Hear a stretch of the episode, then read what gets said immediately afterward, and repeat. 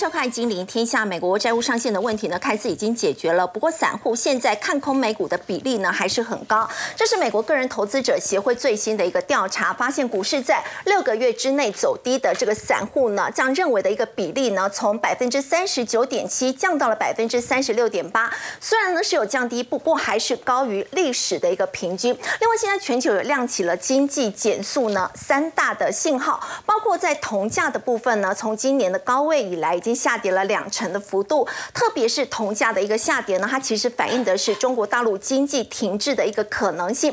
另外呢，在美债倒挂的情况呢，截至五月二十六号，已经持续了高达两百二十六天，这是创下了四十二年以来最长的记录。另外，在运价的一个部分呢，包括上海到美西以及上海到欧洲，其实年减的幅度呢，都达到了八成以上，以及波罗的海指数呢，截至五月二十六号为止呢，波段下跌的幅。度呢，大约也达到了有三成。那么整个今天数据表现的不理想，会如何牵动股市的表现呢？我们在今天节目现场为您邀请到是统一证券专业副总经理吕中达，大家好；资深分析师林有明，大家好；资深分析师陈威良。大家好，以及智普产业趋势研究所所长杨胜凡。大家好，好，威良我们看到美国的劳动市场呢，现在似乎有一些些是强中透弱的情况，包括私营企业呢新增的人数呢是高于预期的，不过呢自愿离职的人数呢则是来到了两年以来的一个最低，好像是呈现比较两极的情况。对，那根据呢，五月份私营企业的新增就业人数啊是达到二十七点八万，原本市场预期是十八万，所以这个是优于预期。那这个数据其实呢，跟今天晚上要公布的哦劳工部的非农就业人数呢，它其实是有高度的相关，而且通常来说，因为它公布时间呢会比较早，所以有一点被市场是视为是就业方面的一项领先指标。那值得留意的是，当中有一些呢值得细腻观察的变化，比方说呢，增加的产业。其实是有限的哦，并不是呢所有的产业哎就业人口都增加了，那主要是集中在呢美国的休闲和酒店业，也就是呢内需。那进一步来讲呢，其实就是在服务业，目前的就业动能是比较强劲的。那另外呢，我们如果按照呢，呃，整个从业员工人数的规模分成了大公司跟小公司区别来看的话，那么五百名以上的所谓大型公司，反倒是呢减少了十点六万个工作机会。然后呢，小型公司呢定义是五十人以下的，反倒是增加了二十三点五万个职位。那简单来看呢，大公司其实就是像大家。在媒体上、新闻上看到的，还是在呢裁员节流当中，降低人事庞大的支出。可是呢，小公司呢，或许应变的弹性也比较好，所以呢，这个时候或许对一些呃小公司的经营战略思维来看，他反倒愿意呢去培养人才，甚至呢去扩充它的市占率，攻城略地。那另外呢，呃，美国的就业市场哦，我们当然也不要只看到表面的数字，其实在看结构来讲话呢，四月份的自愿离职人数减少，那自愿的。离职率呢也减少，而且大概就创下二零二一年年初以来的新低。那进一步我们比较两个数据，大家听听看。一个是呢，美国现在的职位空缺数到四月底为止呢是高达一千零一十万哦，有这么多的职缺空在那里哦。而美国现在呢失业的人数是五百六十万人。假设一个状况好了，这些五百六十五万人通通呢都去找到工作了。哎，竟然还没有办法塞满所有的职缺耶！而且等于是一个人，我还有两个的工作机会的可以选择。对，所以显然现在其实美国的就业市场呢，也充满了一些矛盾的状况哈。是，有些人想找工作，可是呢。他又不愿意呢屈就于部分的工作。啊，那有些呢公司想要增才，可是呢也找不到他们想要的人，所以整体的就业市场哦，其实目前能见度没有很高。哦，也也不是呢看到表面数据一片的欣欣向荣而已。那刚刚提到呢，现在美国的景气相对而言，服务业呢是比较有动能的，可是呢制造业很清楚，我们观察到五月份 ISM 制造业指数呢已经下滑来到四十六点九。不仅呢是持续低于呢五十这个龙枯线的标准，而且是连续七个月萎缩。那这个连续下滑的时间有多长呢？是自二零零九年金融海啸以来最久的一次了。所以难怪哈，为什么大家会持续的担忧美国今年的经济到底会不会就是呢？在下半年急速的衰退，好，所以这个部分来讲话，从呃过去呢相当具有领先作用的 ISM 制造业指数，或许可以呢窥见端倪哦。那另外呢，在这里面，我我们也注意到一个数据透所透露出来的不安，就是呢新订单指数毕竟整个制造业的荣枯好坏，一定呢是先从订单开始反应。对而这项订单呢，也是创下三年来的新低了。所以哦，现在很多美国的年轻人，还有呢在校生，其实真的哦，生活压力很大。像以前呢，如果是毕业于呢名校。哦，比方说呢，呃，像伯克莱这些大学学生呢，可能你还没有呢，呃，踏出校门的时候呢，就已经呢接到三四个 offer，对，工作机会都可以找上门。对，就是在那边慢慢挑，慢慢谈薪水。那现在不是了哦，因为现在发现呢，在就业博览会上，东看西找，哎，我想要的梦幻企业亚马逊的机会在哪？或者说苹果或谷歌，就发现呢，这些大公司。果然，现在其实都是呢比较处于人事冻结的状态。对，哦，那有事出职缺。对，没有事出职缺，尤其呢不太把这个机会下放给呢社会新鲜人。对，那所以呢，现在毕业的人，如果你不想呢毕业即失业。那好像也只能暂时先屈就于原本其实不在这些名校生所考虑的，也许是呃二三线的比较属于中小型公司。那当然相对而言所得到的薪资待遇一定也是稍微会矮上一截，所以这个整体也会影响到呢呃民众的消费动能。所以我们看到呢，现在美国哈年轻人出现一个很严重的问题，哎，缴不出汽车贷款。现在统计哦，大概有四点六趴的三十岁以下的年轻人，他是呢发生了汽车贷款拖欠，而且是严重拖欠的情况。是。那同样的这个数据呢，我们也回头去比较，在金融海啸过后，二零零九年，当时这个比例呢，曾经来到四点七趴。那经过了这十几年来，都没有再看过这么高的汽车贷款违约的数据，直到最近。所以显然吼，其实现在一方面因为呃薪资变少。那二来呢，物价变高；三来呢。贷款的成本也随着升息二十码之后大幅的提高，对，所以其实美国的年轻人现在就像是这样夹在当中哦，双重压力的夹杀之下，其实日子真的是会过得比较呢辛苦一点。对，那回到呢这个呃金融危机来讲的话呢，呃根据最近在三十一号才拿到的最新数据哦，美国呢这边公告出来哈，被列入问题银行的清单，现在呢增加了四十三家哦，那另外呢在银行的存款部分呢，小型银行还是呢有持续流。流出的状况，总共呢流出了四千七百二十亿美元。不过这个数据大家就其实不要太担心哦。虽然呢有四十三家这个好像呢新增的问题银行的名单，可是哦如果对比二零零九年的时候，当时是好几百家。所以这四十几家呢，其实代代表目前整个金融危机应该也至少获得了控制。好，不过微良刚刚有提到，就是目前在美国的就业市场好像有这种矛盾的情况，反映在股市是不是也是这样？因为我们知道 S M P 五百指数呢现在净空单大增，不过在纳斯达克的一个部分呢，却是呢多单创下了新高，到底怎么回事？好，今年的股市投资氛围其实真的是还不错哦，因为至少跟去年的那种恐慌肃杀是完全不一样。哦，所以呢，当然呢，呃，不仅是一般的民众想要参与股市的多头行情，其实很多机构法人呢也要呢拼绩效赶进度，因为过去的持股偏低。可是呢，法人最聪明的是，他们在参与多头行情的时候会有策略，也就要看好的股票，他敢买。赶压，可是呢，同时他会先绑好安全带再进场，哦，先做好保险，所以呢，反映在哈期货市场的避险部位很清楚哦。对，因为现在呢，来自于哦这个对冲基金的呃空单来看的话，现在哦压 S M P 五百的呃空头部位是创下二零零七年以来的新高了。是哦，所以代表大家认为呢，呃，就像我们刚才前面所讲的，嗯，美国的经济真的不好，然后美国的股市呢涨起来，总觉得。好像体质有点虚弱哦，外强内虚哦，这个病因好像没有根治哦，所以呢还是有放空，但这个放空它不一定是认为说一定会大跌，但是呢先买一份保险。哦，但是同时呢要参与这个行情，不然绩效会落人后怎么办呢？所以呢他们就去压注在高科技的纳斯达克一百指数这个部分的多单呢，哎反而呢是创下去年底以来的新高了。哦，所以呢，一空一多形成好像是矛盾呐，但其实就是告诉大家，就如同你要参与现在的不论是美股或台股行情，你当然还是要顺势而为，因为现在看起来真的也没有那种立即要崩盘或大跌的危机哦。可是呢，可能在资金的投入比例上，或者是呢多空双向的配置上，总要有一些策略来保护自己啊。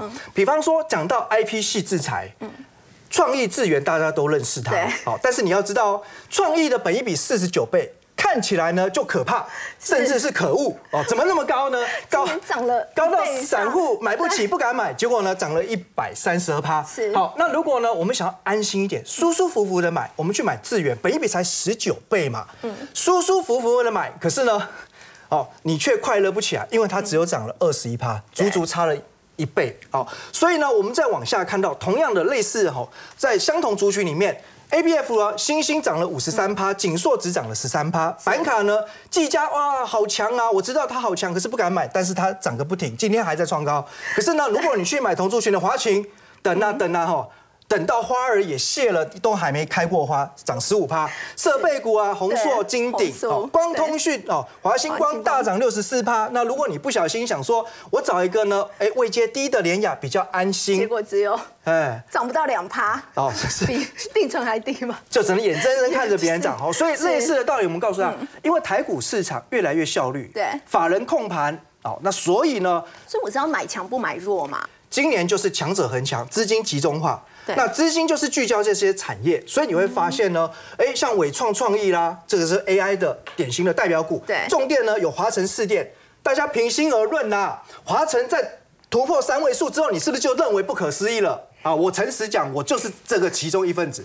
我从一百块之后，我就嫌它本益比太高，结果到今天还涨停板哦。那电动车啦，华孚涨了两倍多了哦。很多人觉得四五十涨到八十已经是一倍了，想不到呢还在创高。飞鸿，飞鸿啊，很多人说 EPS 低啊，哦，那王品啊、三富啦等等哦，甚至涨的有些哦内需股都比疫情前还要高了。所以跟大家讲，顺势而为真的不是只是口号哦。很多散户过去的毛病就是呢。不去注意呢，哎，公司业绩的改变或它的呃营运成长的动能哦，那甚至你要去留意，当法人站在买方。或主力站在买方的时候，你要顺势而为。那不要说吼，等到股价呢真的趋势已经反转了，才以为是在捡便宜。那最后呢，三大警讯则是利多不涨的时候，爆量下跌的时候，还有指标股如果长黑的时候，这个族群可能就代表它要暂时熄火了。好，刚刚微良带我们看到，虽然以美国来说呢，在经济方面还是有非常多的这个疑虑，不过呢，的确在今年科技股呢是持续在往上扬的。那么尤其呢，在刚刚操作的一个部分呢，微良也提到呢，现在是买。强不买弱，而且要顺势而为。不过，如果说这个个股涨多了，其实大家还是会比较担心，接下来是不是风险也提高了？要请教有明哥哦。像这个永丰金的这个首席经济学家呢，黄应基他就示警说，现在 AI 股涨这么多了，会不会变成是当初的航海王涨多之后暴跌呢？对啊，明明是端午节，怎么在讲鬼月的事？对啊，这个航海王二点零版，这个听起来的就吓死人了。那个是腰斩再腰斩哈。那当然，我觉得哈，这个有一句话是这样讲了，他说上等是人捧人嘛。上等社会是人捧人，那中等的话就人挤人，下等的话就是人踩人。好，所以现在 AI 到底是哪一等？刚刚魏良说的很好啊，他说现在就是要等到是不是有这个所谓爆量长黑啊，或者是利多出尽？那我问各位，现在有吗？没有啊，现在就跟我现在在夏天里面穿皮衣一样，还是很热啊。对，所以皮衣最近是王道。对，这个王道这，所以我们戏要演足啊，所以要这个道具要出来。那接着我来提醒大家，第一个，我认为不太可能是走航海王的路线啊，至少到目前为止，因为当初哦，其实航运股在涨的时候，大家是认为它是变成成长股，就是从景气循环变成成长。那事后你才证明说它还是景气循环。可是现在的 AI 它是有三星。概念就是它一直不断的投入的过程中，它有新产品、新应用、新开发，所以它不会是跟景气循环这个一样的一个 pattern 在走。所以我觉得未来走成这样的机会不高，但是呢，这个不代表它股票会每天都在涨。所以这里面要提醒大家一件事情：一个题材，它一定就跟我们的很多的产品一样，它会分所谓的导入期、成长期、成熟期、衰退期。那现在一个题材，它就会有它的导入期，然后等到最后是全面信仰的时候，它中间会有一个股票伦理，也就是所谓的三部曲。第一部曲的话，当议题导入的时候，其实。一开始的大家都不认同，但是小型股是急如风，大型股是徐如林。好，然后呢，各位可以去看，这个就是第一段的一个过程中，当初啊，在二月底三月初，Chat GPT 的题材一出来的时候，喷第一根的其实基本上是具有。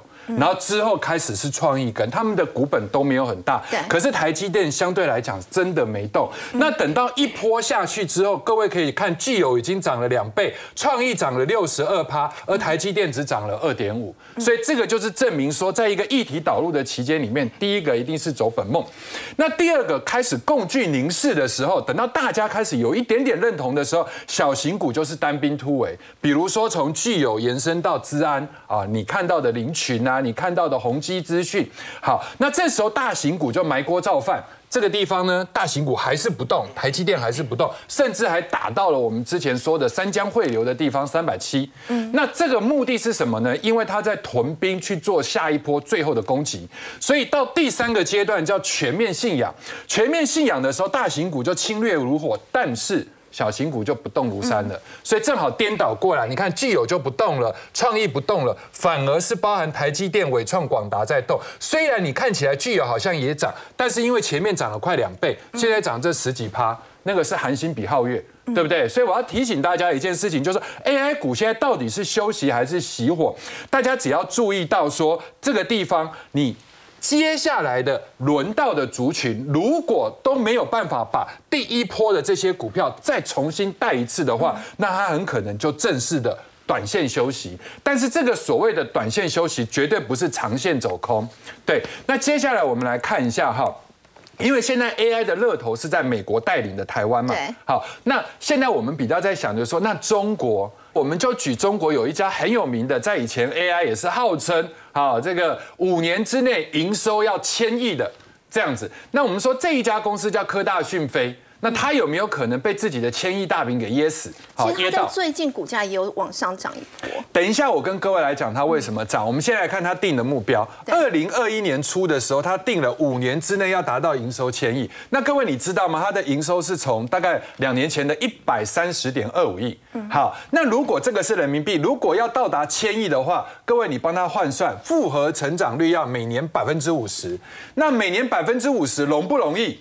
不是每一档股票都像台湾的华孚一样啊，就是每一年都可以，才不过就两年的时间而已。你要五年都达到百分之五十，那我们来看他之前的老大哥叫腾讯。如果腾讯做得到，那你告诉我说你做得到，那我或许相信。可是你去看二零零九腾讯的营收一百二十四亿，是不是跟这个差不多的起涨点？对。然后呢，科大讯飞二零二零年的营收也差不多就这样。可是五年之后，人家腾讯是真的做到了复合成长率百分之五十哦。可是它也不过七百。百八十九亿也没有到千亿，是它是在一个三年之后才到达千亿。好，那现在呢？科大讯飞这样在喊，股价也有涨，可是最近发生了一件很乌龙的事。我说这一家 AI 的公司自己被 AI 给害了。骇客了，对，怎么说呢？五月二十四号，他重挫了盘中九趴，因为前一天晚上出来一个讯息，说美国给他掐脖子、卡脖子，所以可能要把他的一些软硬体啊这个地方给抽走，而且甚至你有侵害到客户的隐私权。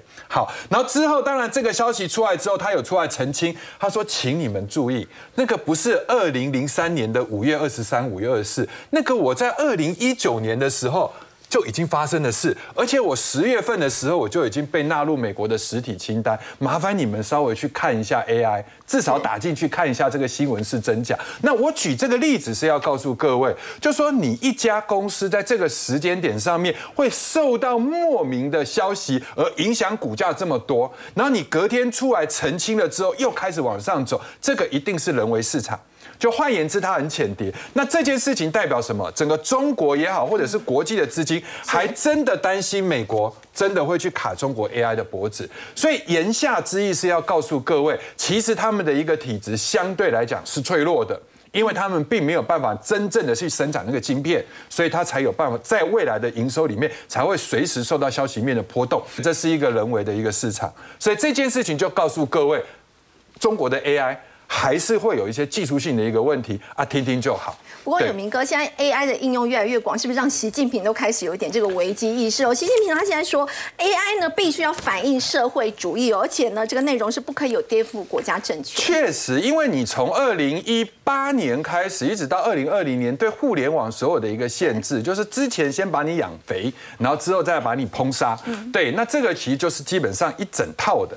那互联网当然会涉及到国家的，包含说你很多的一些这个呃集权主义上面的一个意识形态的问题，所以它要加强监管人工智慧。好，然后要求 AI 产品反映社会主义的一个核心价值，不得包含这个所谓颠覆国家政权的一个内容。其实这个跟他之前在对互联网的扼杀其实异曲同工。那我举这个例子的话，是要告诉各位，其实这件事情对中国经济的影响很大。如果今天上面的政府开始针对 AI 的部分，不要说是完全的无限制的开放，而是说他很鼓励大家去发展，但是呢有条件的限制的话，那其实我觉得这个行业会带动整个中国的经济。但是现在目前看起来并不是，因为中国其实在这一块跟世界的一个接轨上，只是民间自己做，但是随时有一。把虎头铡，很可能从天上等到你开始做大的时候，啪一个就直接把你的这个人头给落地。所以最近可以看到中国的很多经济上面的一个问题。最近湖南广播电台啊，这个招收这个实习生，各位知道那个《天天向上》的那个那个节目吗？对他收这个实习生。那因为《天天向上》这个节目啊，基本上。有一点点什么光环，所以你去到那个地方的话，你只要去那边实习，可以为你以后的简历加分。然后就算是零薪水，大家去做奴隶也愿意啊，跑腿的啊，送茶的啊，买便当的啊。对，那原则上这件事情在凸显什么？你看哦，他自己哦，当实习的角度，我不仅没有实习的工资，而且我还要缴五百块的实习管理费，然后这个地方还要买三百七十六块的人身意外险，跟一百元的所谓的什么，都是指人民币新冠肺炎。很险，所以你有听过存银行还要付银行管理费？我去实习还要付电视台钱吗？这个就是现在中国经济的翻版。好，刚刚有明哥带我们看到，中国大陆现在针对在 AI 这一块呢是要加强来监管的。但事实上，在先前大陆两会的时候，当时提案的热点。除了 AI 之外呢，还有一个产业就是电动车。我们说电动车的这个电池呢，它的重要的原材料除了锂矿之外，吕副总，另外一个就是镍。而我们说到在全球镍最大生产国就是在印尼的部分。印尼这一次呢，他们在这个 G7 峰会上也有特别提到，希望很多的这个厂商，各国的厂商可以到印尼去设厂。那么印尼现在也已经超越了香港了，它的这个筹资额已经达到了二十一亿美元。好，我想大家应该很意外哈。香港作为亚洲重量级的金融中心，就它的 IPO 竟然现在是被印尼超越，对，这是我们过去没有的图像。那我们先弄清楚怎么回事哈。你看，说这个二十一亿美元，现在是仅次于呃这个中国大陆、美国跟阿联啊第四大，好，也超越了印度、南韩跟日本，而且估计今年还有五件大型的 IPO 案。重点是它哪来这么多新股的承销？那就是在右边，各位看到它基本上就这几个都镍矿哈，然后铜矿跟钴矿。嗯，那各位去想哦，所有的电动车，还有我们看到的这个太阳能面板、离岸风电的这些东西，它都需要这些料源。而这些料源镍矿而言，印尼占了二十五趴，哦，占二十五趴。对，所以我们看到这个 IP One 里面，其实大半都是国营企业。那这里面就有一个逻辑很有意思。二零一九年以前是印尼出口这些矿产到其他国家，所以他就赚这个出口呃这个矿产的钱。那佐科威总统啊，一九年之后他做了个动作，不行，不准再出口，你呢就到我这边来设厂投资。那我掌握到你在这里所做的生产聚落，我给你采矿的权利。就是我镍矿的话。不再出口。如果你要用到镍的话，你就来我就来我这边直接 FDI 生产制造投资。那最指标性的就是中国的青山控股，这家公司现在是大量投资印尼的镍矿。那为什么？因为它要掌握整个电动车最上游的料源。那我再把这个范围再拉大一点。去年啊，高盛证券这个公认全世界原物料投资眼光最强的投行，它发表一份叫铜啊，被叫做新石油。那是什么逻辑呢？就在过去这个二战以后，我们认为沙特阿拉伯掌握了石油，所以我只要控制住中东的石油运补，它就是美国的经济圣杯，谁控制那里，谁就称霸。好，那这个逻辑走到绿能，现在我们进入到我们刚刚谈到的这个电动车啊、太阳能、离岸风电，它很广泛运用的材料就是铜，所以铜被叫做新石油。那如果把这个逻辑套过来，铜重点来了，哪些？智利、秘鲁跟印尼，那我们看到印尼也在里面，所以你就把它想象成什么？我们经历过了几十年石油的世纪，中东控制了石油，往后的逻辑会变成类似像中南美洲这些重量级的矿产国家，在亚洲就是印尼，它就控制了我们所有绿能所需要的原材料。那假设佐科威的这套政策持续落实下去，往后我想这个 IPO 里面陆续还是有一些跟这些呃绿能商品有关的料源陆续会挂牌，所以这里就有一个发展的优势，是它控制了整个绿能电动车产业的关键原物料，也是因此带动了这个外资进来设厂，然后 IPO 啊新股的承销上市。再过来就是人口红利，嗯，这个国家在目前是全球最大的穆斯林国家，它有二点七六亿人。那这二点七六亿人呢，我来谈它两个方向，一个是它的人口结构相对年轻，所以自然你就可以提供比较低廉、比较这个劳动薪资成本低、广大的劳动力来源。对，那这个对它发展制造业是一个很大的优势。我谈了一个例子，没有今天印尼的汽车生产链。就没有我们所熟络日本的汽车王国，好，这就是一个我们已经知道的情况。那么再往下走，则是它的内需。当你有这么庞大人口的时候，你的内需也整个上来。嗯，跟各位讲个数字哈，一亿的印尼人大概在去年电子交付啊，贡献了多少钱？八十亿美元。所以你可以想象，它既有广大低廉劳动力，又能够创造一个内需，这个是人口红利所造就的价值。嗯，再过来这个事情很有意思。我在二零一四年啊写了一本书，里面把印尼批个专章，我就说你要去注意这个二零一到二零二五，它全名叫做扩大与加速经济建设整体计划。这是什么哈？荷兰在殖民印尼的几百年过程里面，它的发展都在爪哇。后来啊，前任的总统这个尤多约诺上任之后，他二零零四年上任，他说不行，我们国家有几万个岛屿，不能只集中在爪哇，所以他弄了一个长达十来年的计划，这里面就是以爪哇为基础，扩及到六个经济走廊，哦，其他的岛也要上来，再往下就是农林渔牧，那电信、能源。包括我们刚刚谈到这个国家的战略产业哦，跟这个原物料有关的。是。那现在看起来，这过去的十年，这基本上就是印尼长期投资的一个宝书，因为它几乎照着这个逻辑走。再往下就是美中的交锋，这个我要谈一点观点，就是说，美国现在认为南中国海是公海，我有自由航行权，这是美方的观点。中国它从美国的历史发现一件事。一八二三年门罗主义，美国把加勒比海界定成内海，后来美国的强权发展从那里发迹，所以这个逻辑套过来就是中共中央想把南中国海变成内海，所以它跟美国的公海这个是矛盾的。那各位去看这有意思了，从印度到呃这个印度洋到太平洋，它要不要经过印尼？这是一块。另外。大陆亚洲跟海洋亚洲的交错也在印尼，等于它的地理位置，它的地理位置变成是美国要落实公海自由航行权，中国要落实南中海是我的内海，它一定要去拉拢印尼，而印尼这个国家在战后它就是走不结盟路线，什么不结盟？你来。反正我招商引资，我不要意识形态，你就跟我谈怎么合作。我也没有特别往谁靠。对对对，那你看到很明显，就在这一次主持人谈到了这个集团体峰会，佐科威总统啊，他弄了一个平台，各位看到这美国、这中国都来，管你是什么意识形态，管你如何对立，我这就弄出一个平台。大家都来这里各言而志，好，你有什么不同的想法？我们在这里交流。跟中国习近平也可以谈，跟拜登也可以谈。是，那我就做出一个台，这个台就是说我来做东道主，每个国家来这边，那是我们展现对整个区域的一个影响力。那我要收尾哦，印尼有个谚语我很喜欢，他说你有志啊，你就会想方设法；你无志就是千难万难。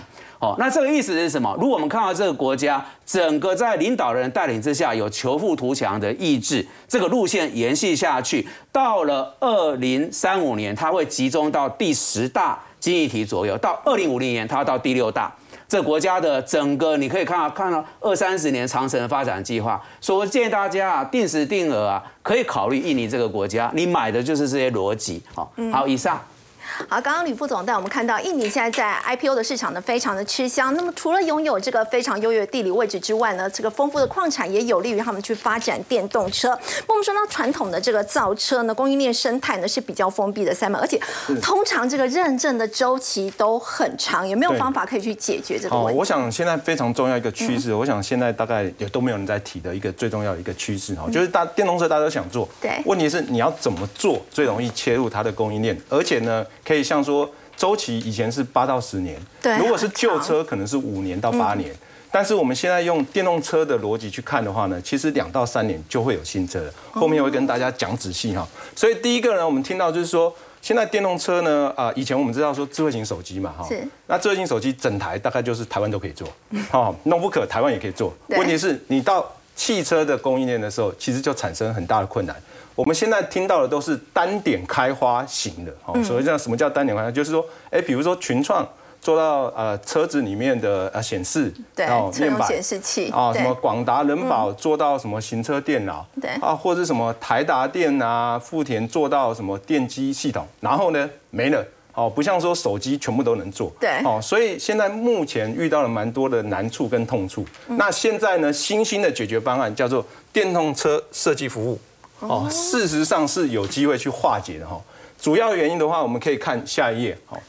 所以这个设计服务，它就可以解决这个在过去整个车子制造的一些这两大痛点嘛。是，好，主要哈，我们可以讲痛点一，嗯，以前呢就是 Tier One 哦，大家就听过什么 Denso 啊、Bosch 这些，嗯，然后就统包了。比如说车厂设计，然后它就统包，然后呢，我们就啊 Tier Two 没有啊，可能要到 Tier Three、Tier Four。哦，你就可以看到我们的台湾厂商台湾厂商都是在 Tier Three 这边到到 Tier Four 这边。对，所以就变成你都要听 哦 Tier Two 的，然后 Tier Two 的再听 Tier One，然后再到车厂。所以呢，大概这一个就主导了一切。嗯。所以呢，也会导致哈，大家可以看一下哈，工程研发跟新车设计其实就很花时间了。对。哦，再加上产线跟供应链支持，可能三到五年。嗯。然后呢，你又要测试生产，然后呢又要测试你相关的认证，是。全部一做完，哇，八到十年。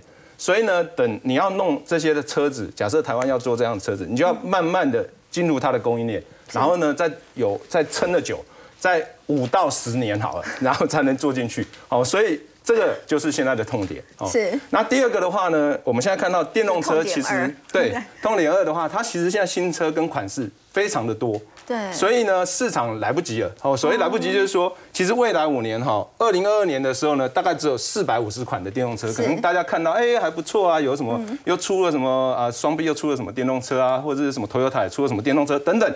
问题是，你到二零二七年，我们现在看到了新车的车管会达到一千四百五十款左右，哦，也就是需求的增长大概每年三十 percent。嗯。然后另外呢，我们又看到它汽车的成长量又从九百八十万台，在去年大概会成长到将近三千万台，也就是在两千八百四十万台。所以呢，你那么快，以前这么慢，嗯，啊，现在这么快，啊，你一定来不及。所以来不及，你就要有个结案。好，所以我们现在看到的就是汽车设计服务就会是结案。所以我们可以看一下哈，在整个的开发的流程呢，它可以快速的缩减它相关的流程。大家都听过。诶呃，IC 设计，嗯，IC 设计服务是 IC 的相关的制造哈，大家这样讲就是台积电，然后呢创意，然后可能联发科。所以透过你刚刚说的这个电动车的研发设计服务的话，就可以去缩短它的这个周期嘛？没错，就好像是哦设计服务，就等于说有人做创意这个角色，所以 IC 设计透过创意很快就可以在台积电投产，所以逻辑就是说。他以前你前期要构思，嗯，然后呢，你又要做 ID 机构设计，又要做硬体设计，又要做软体开发，又要要做模拟测试全车这个概念车，哇，你听完哇，好长的时间。然后呢，在它这一块，哦，大家看到这个框框这一块，就是等于整个的电动车设计服务都会帮你做到好。最后的话呢，你可能批量量产、投产这件事情就可以直接交付外面来做。等于说你去做这件事，你只要做后段。前段的事情他都帮你做好，然后就跟整个 IC 设计服务一样，就是你只要 IC 设计厂商只要投片，呃，透过创意就可以很快投片在台积电。那台湾的厂商现在有切入设计服务这一块啊？有的哈，我们可以看到，就是说在整个来讲的话，我们现在看到包含像啊伟创跟大众控啊，其实他们都蛮有远见的哈。那主要是在所谓的 Indenio 这一个这一个德国的电动车，它以前就是做车辆的设计服务，所以你看这些都是他客户哈，Porsche 啊、双 B 啊这些福特啊，这些都是他们设计过的车款哦，这都是设计过。所以呢，变成说透过它之后呢，我我们的供应链就可以很快的，可能一到两年就可以进入它原来这些的车厂里面。所以我们看到，包含像啊伟创这边来讲，它的四 G、五 G 的主机啊、车用的系统啊、环境这些，那它就可以透过 Indenio。可以快速的去布局这产品。那在大众控这边的话呢，像新的供应链，像 AI HUD，它就更容易切入这个，因为它本来就没有嘛，所以就可以透过它去切入。它包含做仪表板啊，或者是做多媒体的显示，还有甚至有 AI 算运算服务。也就是说，最近听说它跟芬兰的一间厂商，他们就在做。我们通常看那个，大家都现在开车。应该都有一个那个叫做 HUD 哈，车用显示器，可能显示个速度啊，显示个有什么样的导航。是。但是呢，那个是很基础的。现在所谓 AI HUD 呢，就是它的项目更多。然后呢，以后呢，你甚至开到哪里，你想吃什么，然后呢，它就帮你 AI 演算说，哎，你平常喜欢吃什么，然后你就去点个泰国菜来吃，哦，等等。它所以现在的整个的一个新创的一个相关的一些技术跟服务，都可以透过这些 Indenio，包含台湾的 ICT 的产业链，也可以透过像这种设计服务公司，可以快速的进入所谓的电动车的供应链。好，刚刚三文带我们看到呢，现在电动车的需求是越来越高了。那么未来透过这个设计服务的话呢，就可以让这个车厂的快速的来进入这个供应链。我们先休息一下呢，稍后再来关心。另外，现在呢，就是在整个 AI 爆发呢，让伟影的展望呢，其实也备受关注。不过伟影呢，现在换了新的董座了。那么公司未来的这个营运的情况，我们先休息一下，稍后来了解。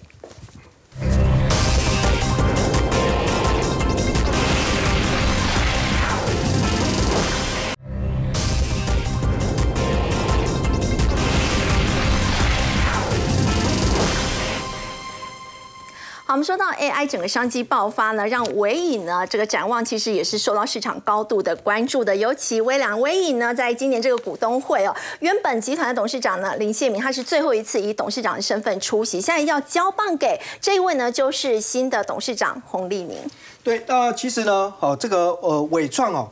这个过去林宪明领军之下，那么呃从事业体当中呢切割出现在所谓的维影哦这家公司。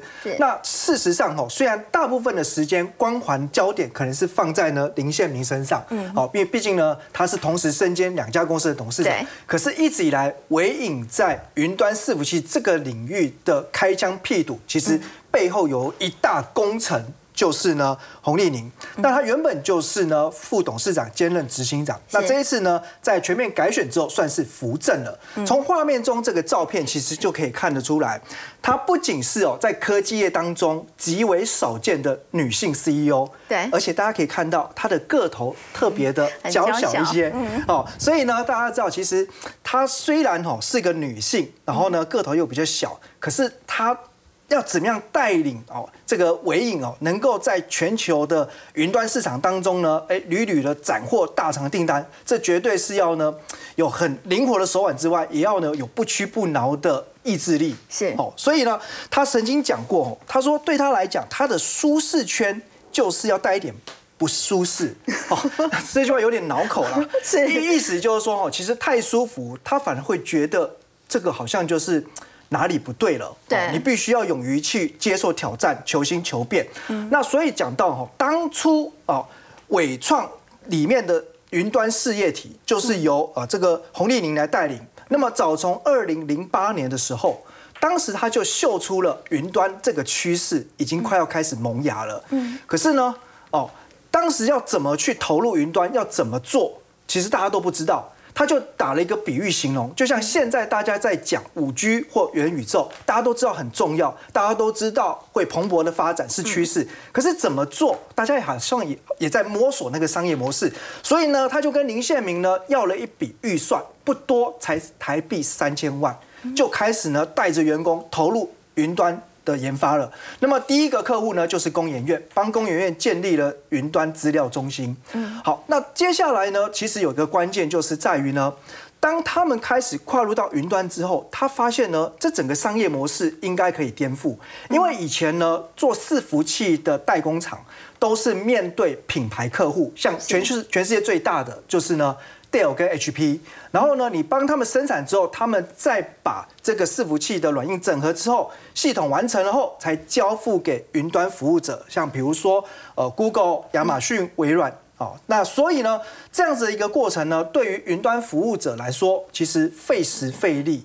而且也花钱，是。那他发现呢，其实可以直接面对呢这些呢云端服务者。那这个模式其实就称之为呢 ODM Direct 哦，等于就是呢在伺服器当中新的直销模式。那这个模式其实现在很成功，是。那它也算是呢业界的首例啊。到现在来讲，在这个市场当中，它已经拿到了大概二十五趴的市占率。那以目前来看，哈，其实我们讲云端伺服器，大家不要哈。以为说所有的伺服器都是名牌，都是明星股哦，要分清楚有没有 AI 两个字，差很多。其实它供应链也分上中下游，那这当中到底哪一个区块你觉得是比较值得关注的？好，因为其实今年呢，呃，光是在年初的时候，对。整个云端服务业者都还在降低采购量、下修订单，所以伺服器并不是像大家想象的或误解为说今年是一个高成长的产业，并不是。那最近蓬勃发展热潮是什么？是 AI 伺服器，是。它整体的出货量只占整个伺服器里面的百分之一，好，可是未来呢，这个市占率如果从两趴到四趴到五趴，这代表是好几倍的成长，而且价格又是传统伺服器的十倍，那整个供应链来讲呢，哦，当然呢，有很多公司目前的确已经切入这个产业，好，那我跟各位讲哦，如果你觉得这里面公司你不知道怎么选。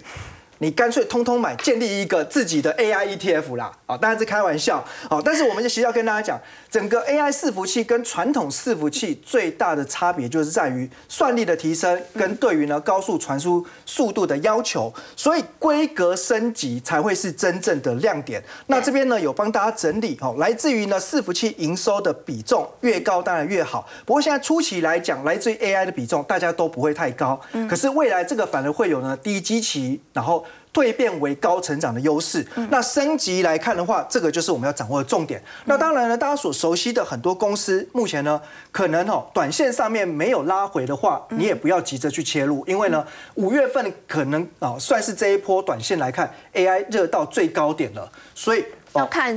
组装跟 ABF 载板，对我反而觉得哈，当然组装厂呢，就是我们刚才所聊到的尾影哦，它是很重要的，因为这个就像我刚才所讲，它所呃创创下的这个新的模式，就是呢，直接来对呢，好像 Google、Meta、Amazon 这些呢云端服务业者，那未来来讲的话呢，ABF 载板哦，在整个 AI 伺服器的需求之下。那么不仅呢，所用到的层数增加，而且面积放大，同时呢，ASP 平均的价格也会往上。那这当中呢，新兴哦，其实呃，因为今年年初业绩比较淡一点哦，所以股价呢算是整理比较久。可是最近呢，有一点后发先至哦。那未来看，因为现在的本益比只有呢十倍以下，所以只要呢它的业绩能够开始在第二季之后摆脱低迷，那我觉得这两个股呢是可以沿着它的短期均线往上偏多操作。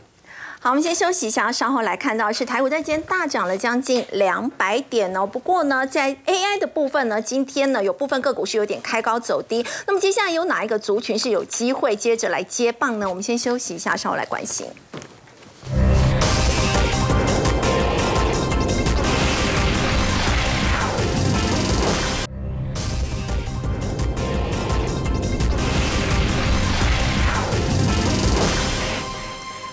今天大涨一百九十四点，不过有明哥这个 AI 概念股今天有部分是开始出现了有这个稍微回档的情况。接下来哪一个族群是比较有机会？好，我们现在帮大家来回顾一下哈。我觉得二零二三年就是一个 Lamborghini 的一个复苏年哈。怎么讲呢？就是景气是小牛，两大产业是大牛哈。那哪两大产业？大牛一号当然就 AI，好，这个是民间在主导。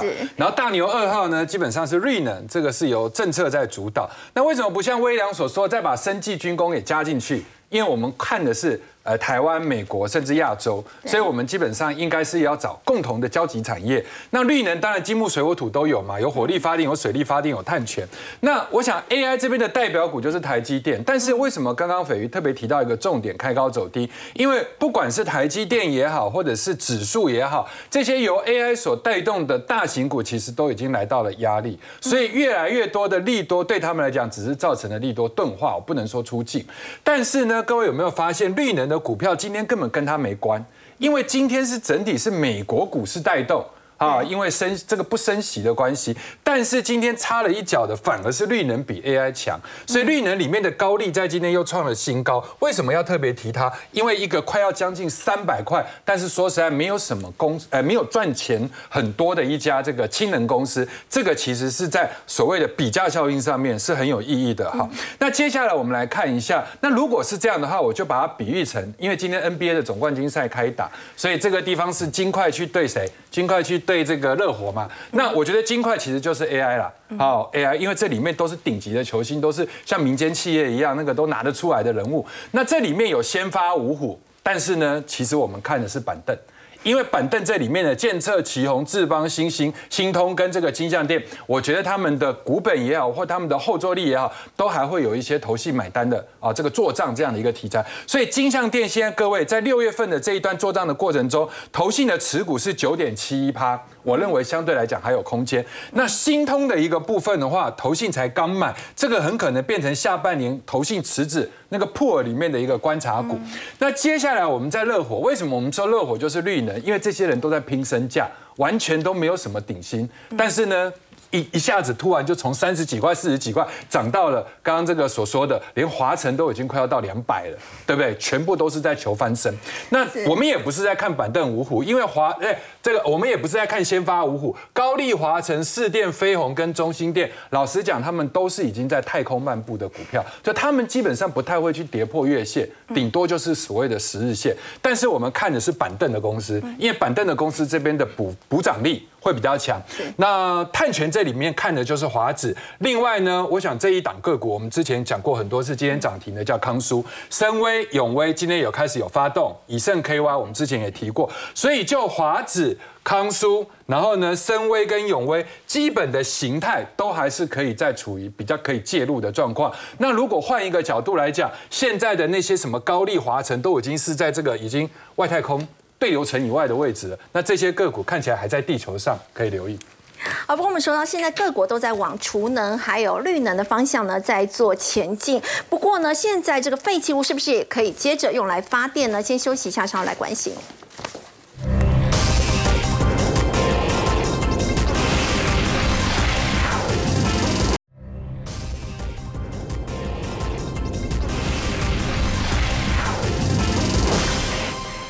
好，我们要请到 Simon 哦。现在废弃物也可以废物利用吗？我可以用来发电，做成有机肥料。是，你看啊，这个 乳牛跟这个绵羊哈，你看在后面都是它的粪便，他们都那个表情就是说，我的粪便你们也要变成绿金了啊，绿金，对，绿金了哈。其实我们就看到粪便经过厌氧菌之后，它就会变成天然气，就会发电。另外有机肥料，嗯，所以呢，现在整个的一兼二顾，就是粪便呢又可以再生能源，又可以减少甲烷的排放。所以，我们现在看到，就是只要能透过现在有关所谓的一些啊厌氧菌，啊，然后呢产生所谓的一个再生天然气，其实这个叫做 RNG 这件事情呢，其实变成是一个流行。哈，我们看一下怎么叫流行啊，就是整个的。再生天然气跟沼气的发电呢，会从二零二一年我们现在看到数字大概两百五十六亿，会达到二零二八年大概三百七十亿。三百七十亿美元。对，所以等于说它成长的速度其实一直在成长。所以你可以看到他们做石油的哦，不管是壳牌或 BP，其实他们都花了蛮多的钱去买的，包含壳牌花了十九亿欧元去买了丹麦最大的 RNG。然后呢，生产所谓的内呃生产商叫做 Natural Energy 这边，另外 BB 呢也花了四十亿美元去买了美国的，所以呢，这就是全球已经看到这个趋势。然后我们台湾呢这边也有看到趋势哈。第一个是永丰鱼这边，其实它培养出来的所谓的厌氧菌，这很重要。你有厌氧菌的话呢，就一度电收七块；没有厌氧菌呢，一度电收两块。对，差这么多，差这么多，而且它的速度又可以从三十天缩短成 四四个小时，所以呢，有效的可以快速的去发电。所以呢，另外我们看到，包含像汉翔，它就把发挥所谓的军工的一个相关的特长，它也有把。飞机里面的内燃气的引擎呢，形成所谓的一个沼气的发电，所以我们可以看到说，在整个的台湾这边呢，跟